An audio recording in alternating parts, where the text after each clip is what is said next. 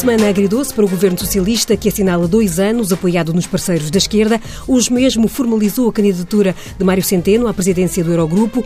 Na frente caseira, mais um caso. A Auto Europa, em ponto morto, foi chumbado pelos trabalhadores o pré-acordo sobre novos horários. O Ministro do Trabalho já avisou que este impasse é um risco para a empresa. O governo abriu a semana com o terceiro orçamento, aprovado pela esquerda, mas com um atrito com o Bloco, que votou sim, mas falou em deslealdade e em cambalhota triste. A propósito da contribuição extraordinária do setor elétrico, onde o PS primeiro aprovou e depois chumbou a proposta do Bloco. Como fica a relação, vamos saber daqui a pouco com Jorge Costa e com Pedro Silva Pereira, hoje em Bruxelas. Boa noite, Pedro Silva Pereira. Começo exatamente uh, por si. É a primeira vez que Portugal está a candidatar um candidato à presidência do Eurogrupo.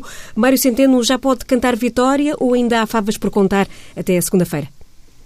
Bom, certamente pelo menos votos para contar até segunda-feira. A candidatura está formalizada e uh, está também confirmado um leque muito amplo de apoios a esta candidatura, que sendo uma candidatura uh, naturalmente patrocinada pela família socialista e social-democrata europeia, uh, tem também apoios, aliás, da Espanha, por exemplo, logo desde a primeira hora, e é um governo do PPE, e hoje tem apoios em várias áreas políticas e de países que têm um particular relevo no xadrez uh, europeu.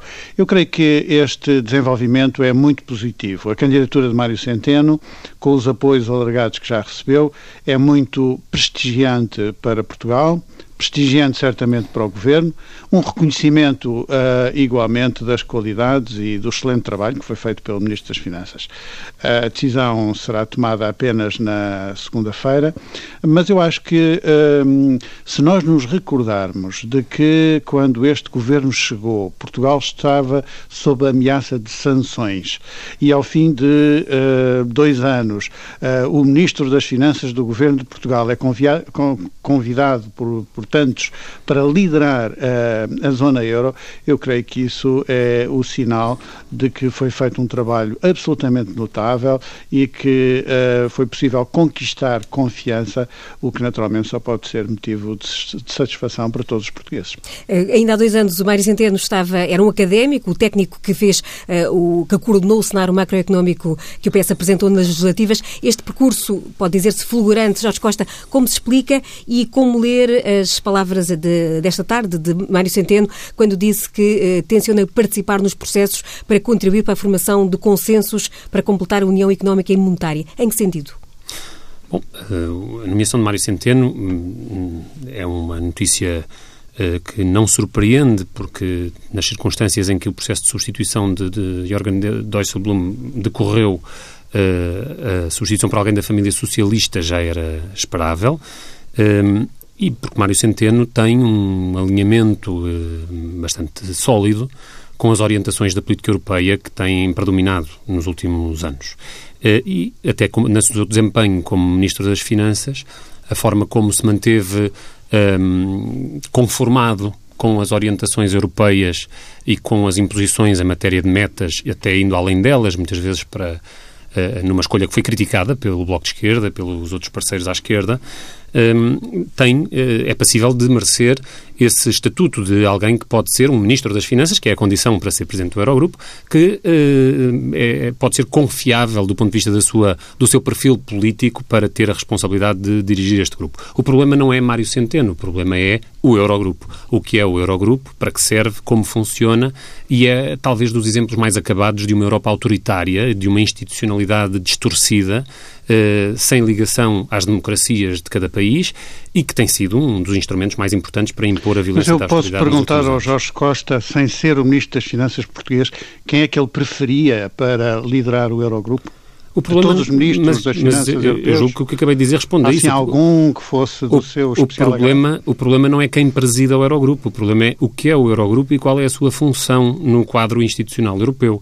E ele tem sido, uh, digamos, a frente da máquina de guerra contra os direitos sociais na Europa e sido a, a ponta de lança, inclusive contra a soberania, contra a democracia em alguns países, foi o caso da Grécia, um país que foi expulso do quadro do Eurogrupo. O Ministro das Finanças deixou de ter assento no Eurogrupo a partir do momento em que a Grécia eh, eh, anunciou uma intenção de não eh, corresponder ao que eram as invectivas que vinham dali. Eh, e, portanto, o problema está na instituição e está na sua função no quadro europeu atual. Isto até eh, eh, convoca um segundo problema que é uma certa incógnita que fica a pairar e que é o quadro em que Mário Centeno eh, assumirá este lugar, porque aparentemente ele tem todas as condições para vir a ser o vencedor desta candidatura. Um, e que é a incógnita de saber qual é o quadro em que ele vai atuar no, no, no futuro imediato. No próximo ano, o Banco Central Europeu vai rever a sua política de liquidez. E a decisão de voltar a ter uma política mais agressiva e mais restritiva, nomeadamente nos países da periferia europeia, pode devolver ao Eurogrupo uma centralidade que, se for em linha com o que aconteceu no passado, será de ameaça e punição sobre os países da periferia europeia. Um, e como é que Centeno vai lidar com essa pressão? Ele terá que ser o protagonista de uma política desse género, se esse for o quadro que se vier a verificar. Não, não estou a desejar nem a prever, estou apenas a dizer que esta mudança vai acontecer porque o BCE vai rever a sua política de liquidez a breve prazo. E isto, o risco que existe é que isto dê ao tema europeu uma centralidade no debate interno que ele não tem tido. Pedro Silva Pereira, vamos ter Mário Centeno com uh, duas vozes, uma para um em Bruxelas, outra em Portugal, no que diz respeito, obviamente, tendo em conta que ainda há um ano de acordo com as esquerdas? Bom, deixe-me primeiro dizer-lhe que aquilo que decorre do que acabou de dizer o Jorge Costa é que, bom, se não há melhor ministro do que o ministro das Finanças português, então a única solução seria mesmo não haver Eurogrupo, não haver zona euro, não haver euro. Uh, finalmente seria a única solução possível. Agora, havendo o euro, é natural que os ministros das Finanças da zona euro tenham uma estrutura de coordenação que é o que é o Eurogrupo. É uma estrutura informal de coordenação. Informal, mas importante. Isto significa que o Ministro das Finanças vai passar a ter, uh, a confirmar-se a eleição, uma nova função que acrescenta à função que tem de Ministro das Finanças. Na condição de Presidente do Eurogrupo, eh, não é suposto que o Ministro das Finanças vá mandar nos outros Ministros das Finanças.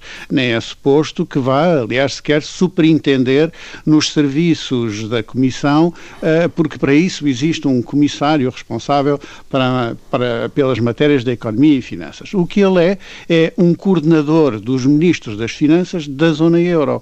E essa é uma posição posição muito importante e influente. E eu prefiro mil vezes ter um socialista que em Portugal deu provas de estar uh, com vontade política para virar a página da austeridade, e acho que nisso o Jorge Costa estará de acordo, do que qualquer outro dos ministros das Finanças que poderiam pensar-se para esta função. Naturalmente, uh, que é também um sinal positivo, porque a influência que o Ministro das Finanças português pode ter no quadro do, do, do, do Eurogrupo é também relevante para as discussões que, temos, que vamos ter pela frente, não apenas sobre as orientações da política económica e orçamental, mas também sobre a reforma da zona euro. E sobre isso, o, o Partido Socialista, o governo português, também tem uh, posições uh, claras e que são uh, importantes. Poderão não ser, porque esta não é um tema das posições conjuntas entre o governo e os partidos que o apoiam no Parlamento, poderá não ser, portanto, o, o, tema maior, do maior agrado para o Jorge Costa ou para o Bloco de Esquerda, mas a verdade é que também para esse debate sobre a reforma da zona euro, Portugal vai ter aqui uma influência. Isto não garante nada. É evidente que, como digo, o Ministro das Finanças português, na condição de Presidente do Eurogrupo, não manda nos outros ministros, não impõe uh, as suas decisões, não pode garantir que a reforma da zona euro, ou sequer que a política económica e orçamental vá num ou noutro sentido. O que tem é uma posição de particular influência. E isso é uh, benéfico, naturalmente, para os interesses estratégicos de Portugal, um, para um, os objetivos políticos que prosseguimos nessas, uh, nessas discussões e, se quiser, também uh, até para a imagem na, de, de, do país e da economia portuguesa. O facto de Portugal uh, ter o presidente do Eurogrupo é um sinal de reconhecimento e de reforço da confiança na economia portuguesa. É? Nesse sentido, não é uma questão meramente política, é também uma questão com impacto económico positivo e, portanto, que beneficiará todos os portugueses. E não encontra aí eh, qualquer, eh, dificuldades acrescidas para Mário Centeno no seio deste entendimento às esquerdas, quando ainda falta aprovar um orçamento de Estado? Não creio, enfim, eu como digo, acho que uh, uh, um dos méritos da solução política uh, que temos em Portugal é o facto de as coisas serem claras. Convergimos naquilo convergimos e assumimos com naturalidade as divergências onde elas existem. E, naturalmente, é sabido, nas questões relativas à, à, à Europa ou à integração na zona euro, são terrenos onde a convergência é menor do que noutras áreas. Mas uh, não creio que isso tenha que ser um motivo de atrito. Nós temos é que ter uma relação adulta com esta situação e perceber que uh, haverá ocasiões em que o Ministro das Finanças falará na sua condição de coordenador de uma estrutura um, uh, que é uma estrutura em que participam todos os Ministros das Finanças e, portanto, nem sempre estará a veicular a sua posição pessoal, mas saberemos também que no interior dessa estrutura ele transmitirá a posição política do governo português e terá uma posição de particular influência em função desta condição. Jorge Costa, implicações caseiras desta candidatura e uh, desta vertente que Mário Centeno, a confirmar-se esta uh, candidatura e a uh, consolidar-se esta candidatura na segunda-feira, poderá trazer, nomeadamente nas negociações com o Bloco de Esquerda? É evidente que, como diz o Pedro Silva Pereira, Mário Centeno não vai ser o Ministro das Finanças da Europa. O Presidente do, Euro, do Eurogrupo nunca o foi. De resto, mais parecido que tivemos com isso foi o, o Ministro das Finanças alemão, que era sim ele o Ministro das Finanças da Europa. Uh, e, portanto, e, e, e, portanto, uh, uh, o que tínhamos era um Presidente do Eurogrupo que era da família política socialista, Jorgen Dijsselbloem, e o que não impediu que a política financeira europeia e o papel destrutivo do Eurogrupo continuasse a ser delineado pelo Ministro das Finanças da Europa, o Sr. estamos de acordo Wolfgang Schäuble. sabe, Jorge Costa, porque eu realmente também nunca ouvi o Sr. Dijsselbloem dizer nada de esquerda. E essa é uma das razões, aliás, pelas quais o governo do Partido Socialista e eu, eh, pessoalmente, até no Parlamento Europeu, exigimos a demissão dele. Exatamente, é, é por isso. Mesmo acontecer. Mas é só para dizer que nem ser português é uma boa garantia ou uma garantia suficiente. Lembremos-nos do papel de Durão Barroso na Comissão Europeia, que bem nos envergonhou e já nos tinha envergonhado na Cimeira das Lajes. E estamos a concordar já outra vez. Sem querer compará-lo sequer com o Ministro Mário Centeno. Eh, e também ser da família socialista não é uma garantia total, porque, como disse agora o Pedro Silva Pereira, até o PS português teve que votar contra Dijsselbloem. Agora, eh, o problema, como digo, não é a figura do Presidente, é, é, é a estrutura e o papel que este organismo informal... E repare-se como é que é possível. Basta isto para, dizer, para as pessoas perceberem. Termos um organismo que, com natureza informal e de consulta, tem tido na Europa o papel e a relevância que este tem. Há algum outro uh, organismo informal e de consulta que possa ter o, o, uh, cuja presidência possa ser valorizada e, e, e como esta, como esta agora está a ser. Não, porque não é apenas um organismo informal e de consulta. É um organismo onde se articula politicamente, de facto, muito mais do que a política monetária, onde se articula politicamente a imposição da austeridade em escala europeia, não só no Eurogrupo, naturalmente, mas no Eurogrupo muito, muito particularmente, e claro, isto vai, uh, vai uh, aquecer o debate europeu. E provavelmente também dentro de portas é um debate para ir acompanhando ao longo dos próximos tempos, a começar já por segunda-feira, quando uh, houver uma certeza sobre esta vitória de Mário Centeno. passamos ao segundo tema da nossa agenda, no dia em que soube que 63% dos trabalhadores da Auto Europa rejeitaram o pré-acordo que existia a propósito do horário de trabalho. Eh, Pedro Silva Pereira, eh, é, como diz o Ministro Vieira da Silva, uma situação de risco eh, para a Auto Europa e, em consequência, também para, para a economia portuguesa?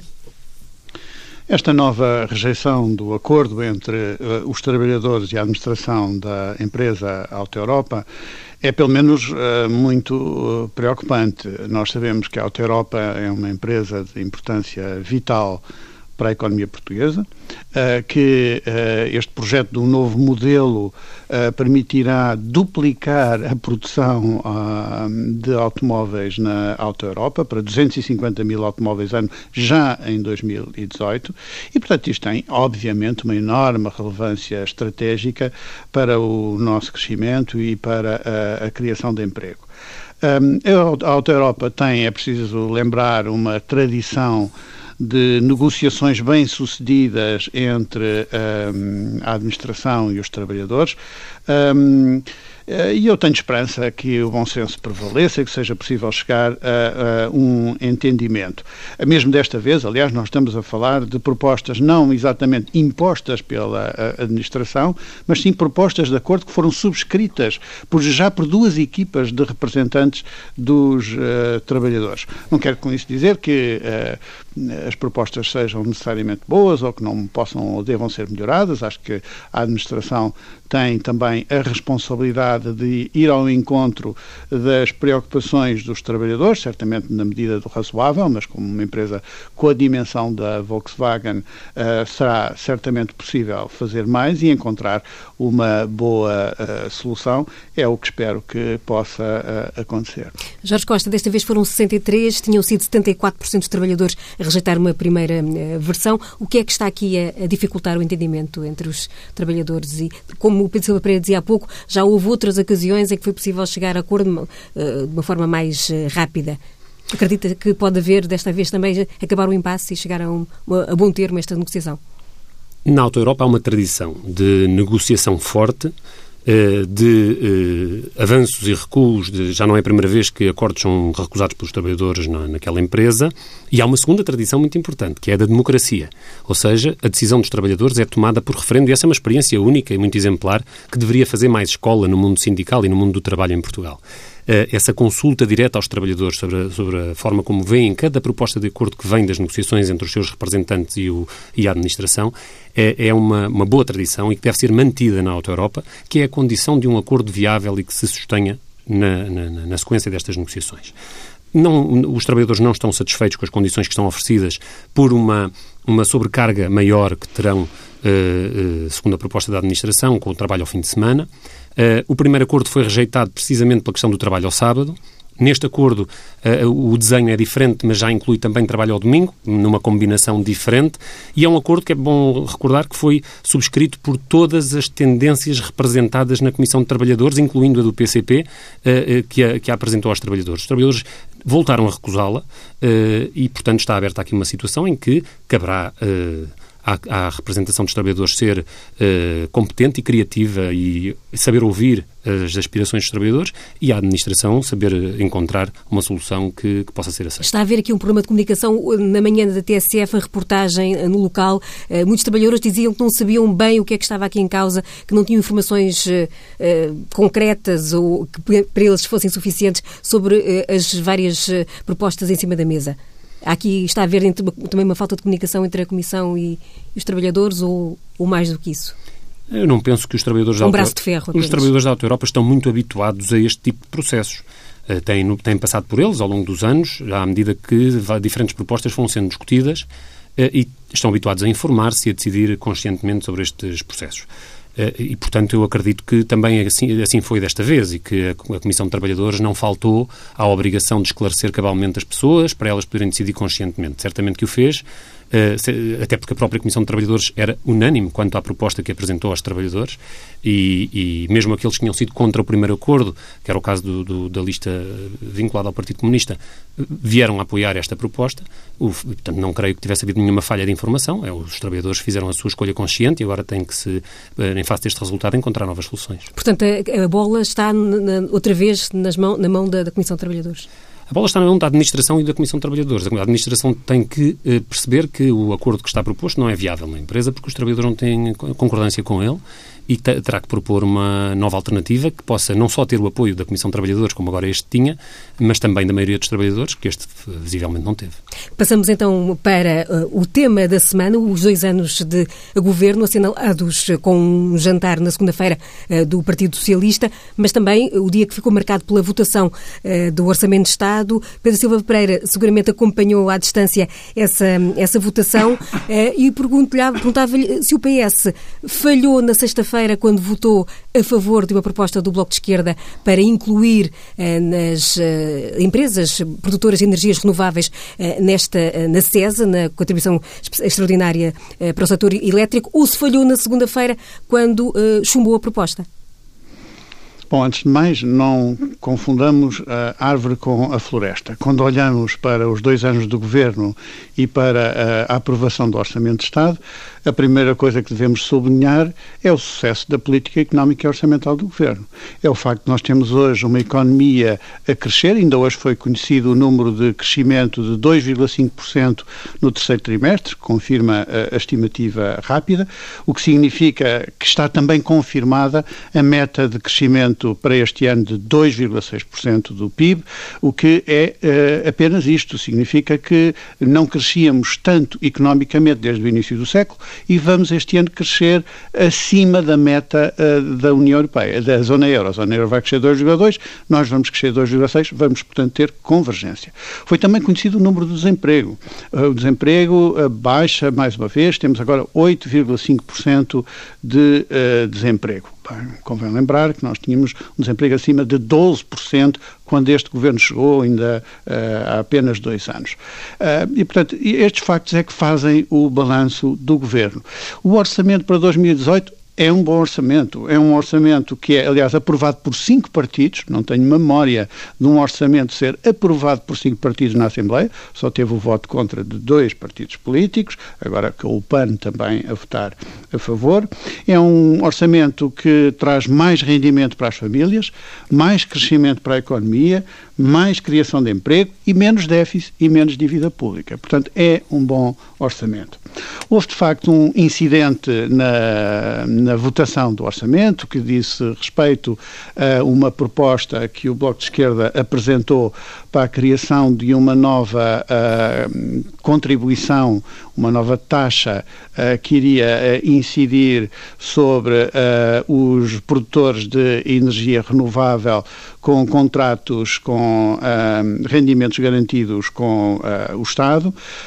o que aconteceu foi já explicado, houve um erro de avaliação nessa proposta que para quem conhece como uh, funciona o, o, processo de discussão das propostas na especialidade, muitas vezes centenas de, de propostas, uh, compreende que uh, uma coisa dessas pode acontecer e foi o que aconteceu. Houve um erro de avaliação dessa proposta, que foi, aliás, prontamente corrigido e bem corrigido, porque, de facto, a proposta que o Bloco de Esquerda tinha apresentado, apesar de ser uma proposta bem intencionada, era uma proposta que não uh, deveria ser aceita, na medida em que uh, tem uh, implicações muito negativas para a economia portuguesa e, em particular, com um enorme risco de, de litigância e, portanto, de pesadas indemnizações que teriam que ser pagas pelo Estado português e, em última análise, pelos contribuintes. Mas esse foi um dado que não foi tido em conta pelo, pelo Governo, porque, aparentemente, e já vamos confirmar com Jorge Costa, esse terá sido um, processo eh, que decorreu a nível parlamentar, mas também tendo como interlocutor, pelo menos, o Secretário de Estado da, da Energia com esta, com esta pasta.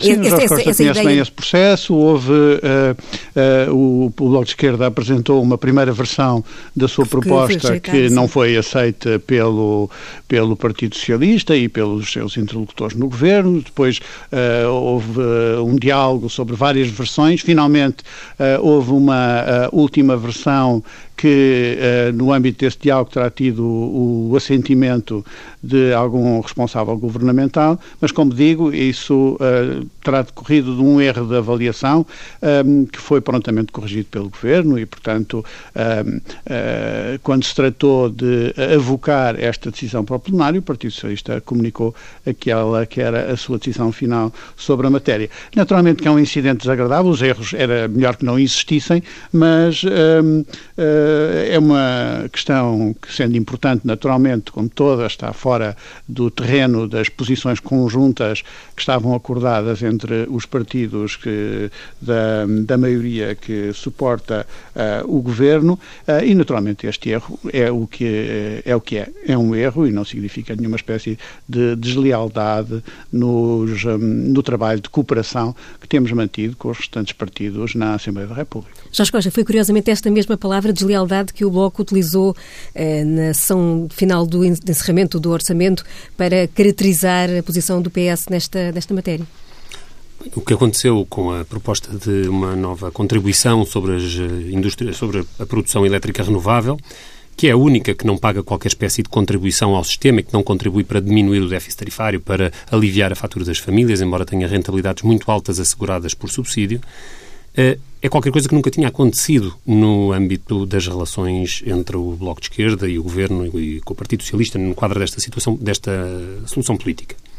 Nunca tinha sucedido uma negociação conduzida como todas as outras, enfim, pelos circuitos normais da negociação e com o aval positivo expresso por, e com contributos até recebidos para a conformação da proposta de vários ministérios, um, tendo sido dada uma, tendo sido discutida com o grupo parlamentar do Partido Socialista uma orientação de voto positiva que veio a acontecer, tendo até reconhecido já alguns deputados do Partido Socialista que tomaram o voto positivo conscientemente como uma escolha politicamente uh, pensada. Foi o caso do deputado Fernando Venâncio, que, Fernando Anastácio, que, que, estava na condução das votações e que era da Comissão de Economia, um, ehm, tivesse depois havido um volte-face desta magnitude. E, portanto, o Bloco de Esquerda uh, não, não pôde deixar de assinalar essa circunstância política que tem, que tem que ter uma interpretação, e a nossa interpretação é que se tratou de uma cedência política do, do Partido Socialista, do, do Governo, um, ehm, às pressões de, de, de um setor que, evidentemente, eh, sairia atingido deste, deste, de, com esta medida, sairia, eh, seria o setor elétrico renovável a comportar os custos desta contribuição. A nossa interpretação é que nós temos em Portugal uma situação extraordinária.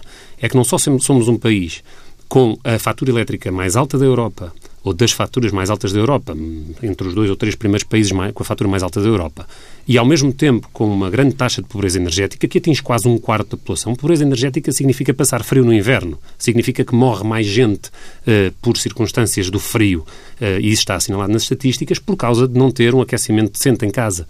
Essa, essa circunstância particular ocorre ao mesmo tempo que as empresas renováveis, por exemplo a EDP Renováveis, que é uma das maiores, uh, apresenta com apenas 12% da sua produção em Portugal, 27% dos seus lucros feitos aqui. Isso acontece porque existe uma, um paraíso das eólicas, um paraíso das, das rendas garantidas na eletricidade em Portugal e isso tem que ser corrigido.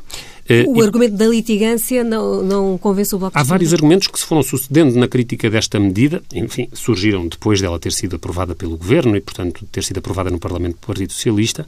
Uh, e, enfim, uh, vale a pena responder-lhes, vale a pena olhar para elas. E não, só, não é só essa. Uma é de que as empresas iriam todas à falência. Bem, isso é pura e simplesmente absurdo. Uh, uh, mesmo depois da aplicação de um contributo como este, a remuneração das empresas uh, renováveis em Portugal continuaria a estar acima daquela que é praticada em Espanha, por exemplo. E, e não consta que Espanha seja um mau negócio, porque a EDP portuguesa está a fazer investimentos em Espanha com as remunerações que Espanha pratica. Só que, claro... E esse argumento, como sabe, não foi argumento nem do Partido Socialista, nem não, do Não, não. Eu estou a falar dos argumentos, dos argumentos do setor. Estava a começar por aí.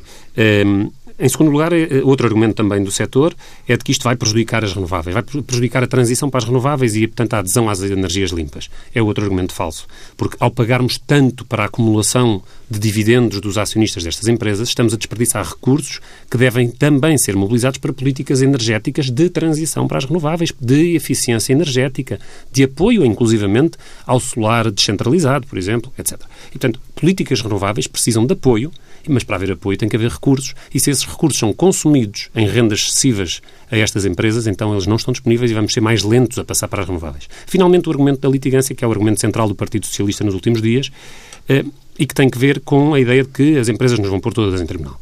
Bom, é preciso olhar para o que fez este governo já eh, ao longo deste mandato que deu passos positivos e, portanto, a desilusão é maior desse ponto de vista com este recuo, eh, porque foram até agora dados passos positivos e sem medo da litigância.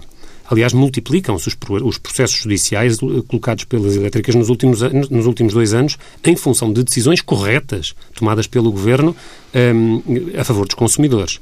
O Governo não teve medo da litigância quando foi para fazer justiça sobre essas matérias, não teve medo da litigância quando manteve a contribuição extraordinária sobre o setor energético aplicada à REN, à GALP e à produção convencional da EDP, mesmo sabendo que já estavam em curso de processos e que a EDP, depois da decisão deste governo de prolongar a, contribuição, também foi para o tribunal.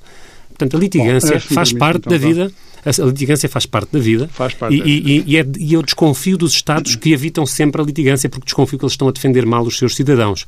Neste caso, olhando para a Espanha, onde houve, de facto, tem sido falado também, tanto pelo setor como pelo Partido Socialista, de que houve uma maré de litigância e uma série de processos judiciais. É o caso invocado. A verdade é que, se olharmos para esses processos, os que decorreram em tribunais espanhóis foram todos ganhos pela parte pública e os que decorreram em tribunais internacionais, só um teve trânsito em julgado e nessa sentença o que foi, uh, o que foi mudado uh, do que se conhece publicamente, porque a sentença não foi publicada, mas da comunicação que foi feita sobre essa sentença, o que foi feito foi que o nível de remuneração que foi imposto pelo governo eh, foi reconhecido como legítimo. O que foi dito foi que estava a ser pago abaixo desse nível e, portanto, tinha que ser corrigido. Mas não se pôs em causa, nessa sentença, a redução para aquilo que a lei espanhola hoje chama oh, uma remuneração diga aceitável. Lá aos nossos ouvintes que a Espanha foi condenada a pagar 128 milhões de euros mais juros só nesse processo. É verdade. E tem mais 26 processos colocados por investidores inter internacionais no mesmo,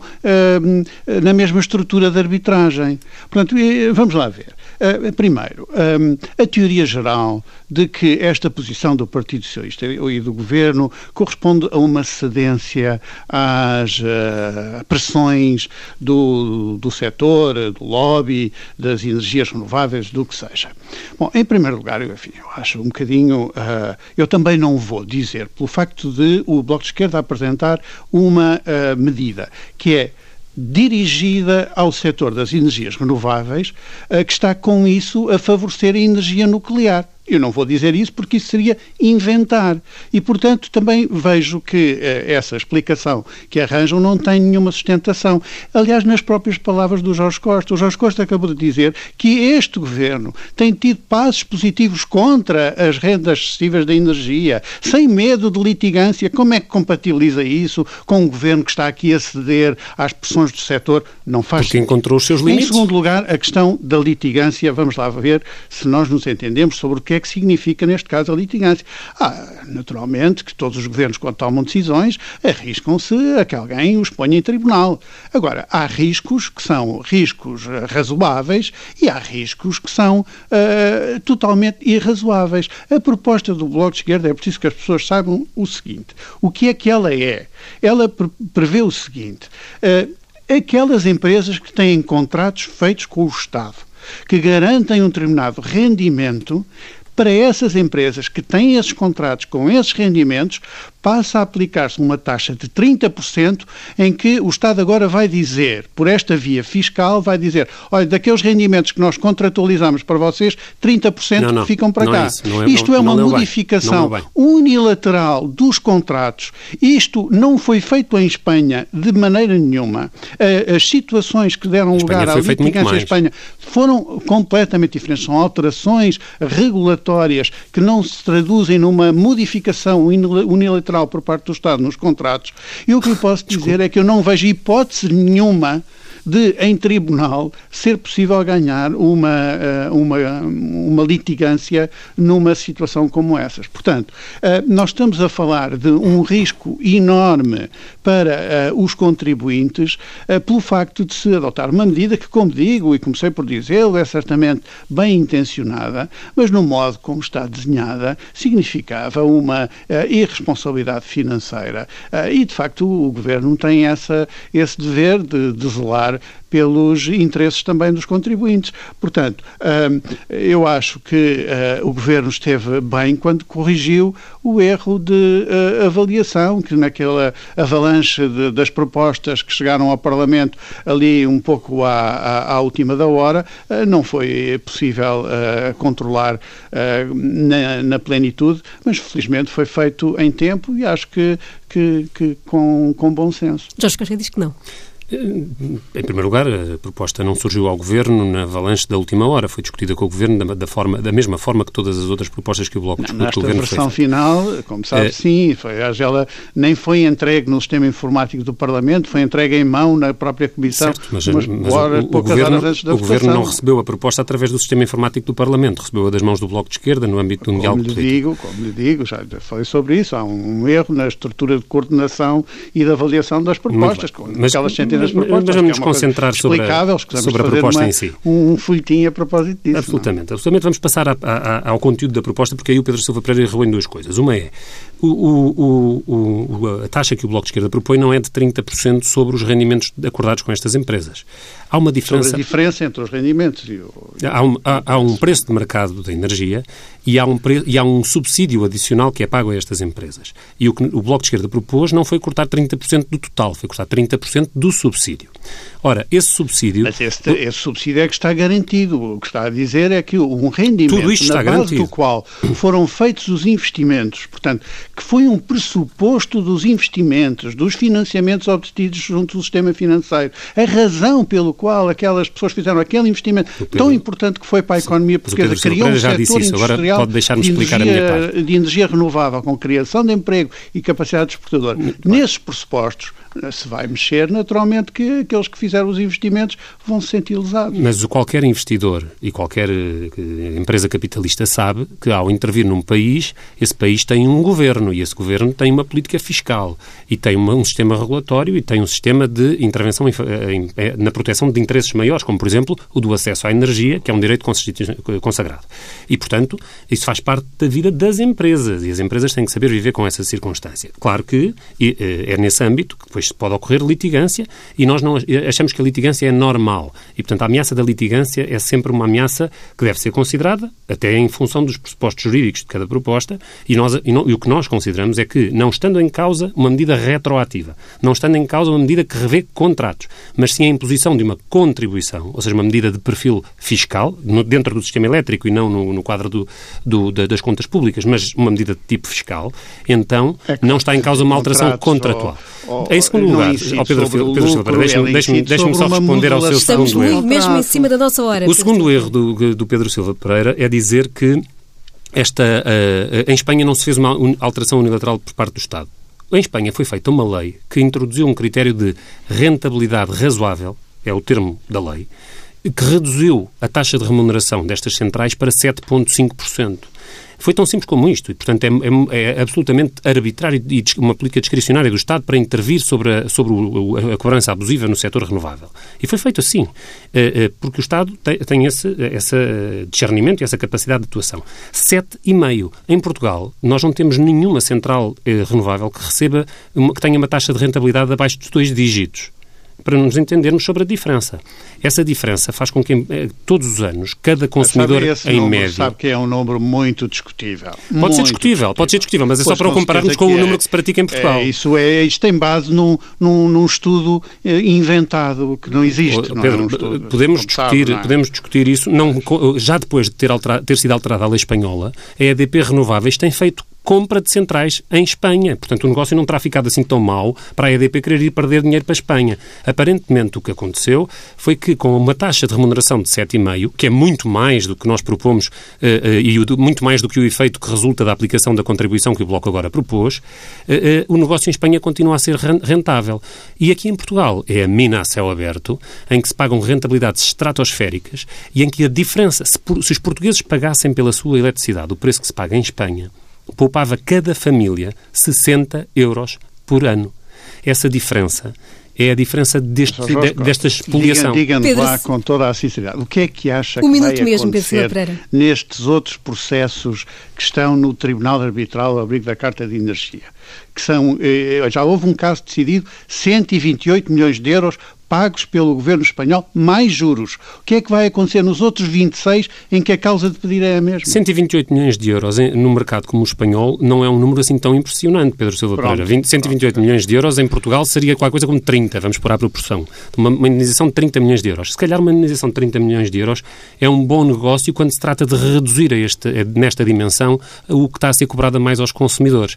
E, portanto, até, até, até merece mais estudo, essa mesma, essa mesma questão da indenização merece mais estudo. Infelizmente, não temos mesmo tempo para mais, chegou ao fim a nossa hora. Pedro Silva Pereira, Jorge Costa, muito obrigada eh, pelos contributos para esta política pura que se fez com João Félix Pereira do outro lado do vidro.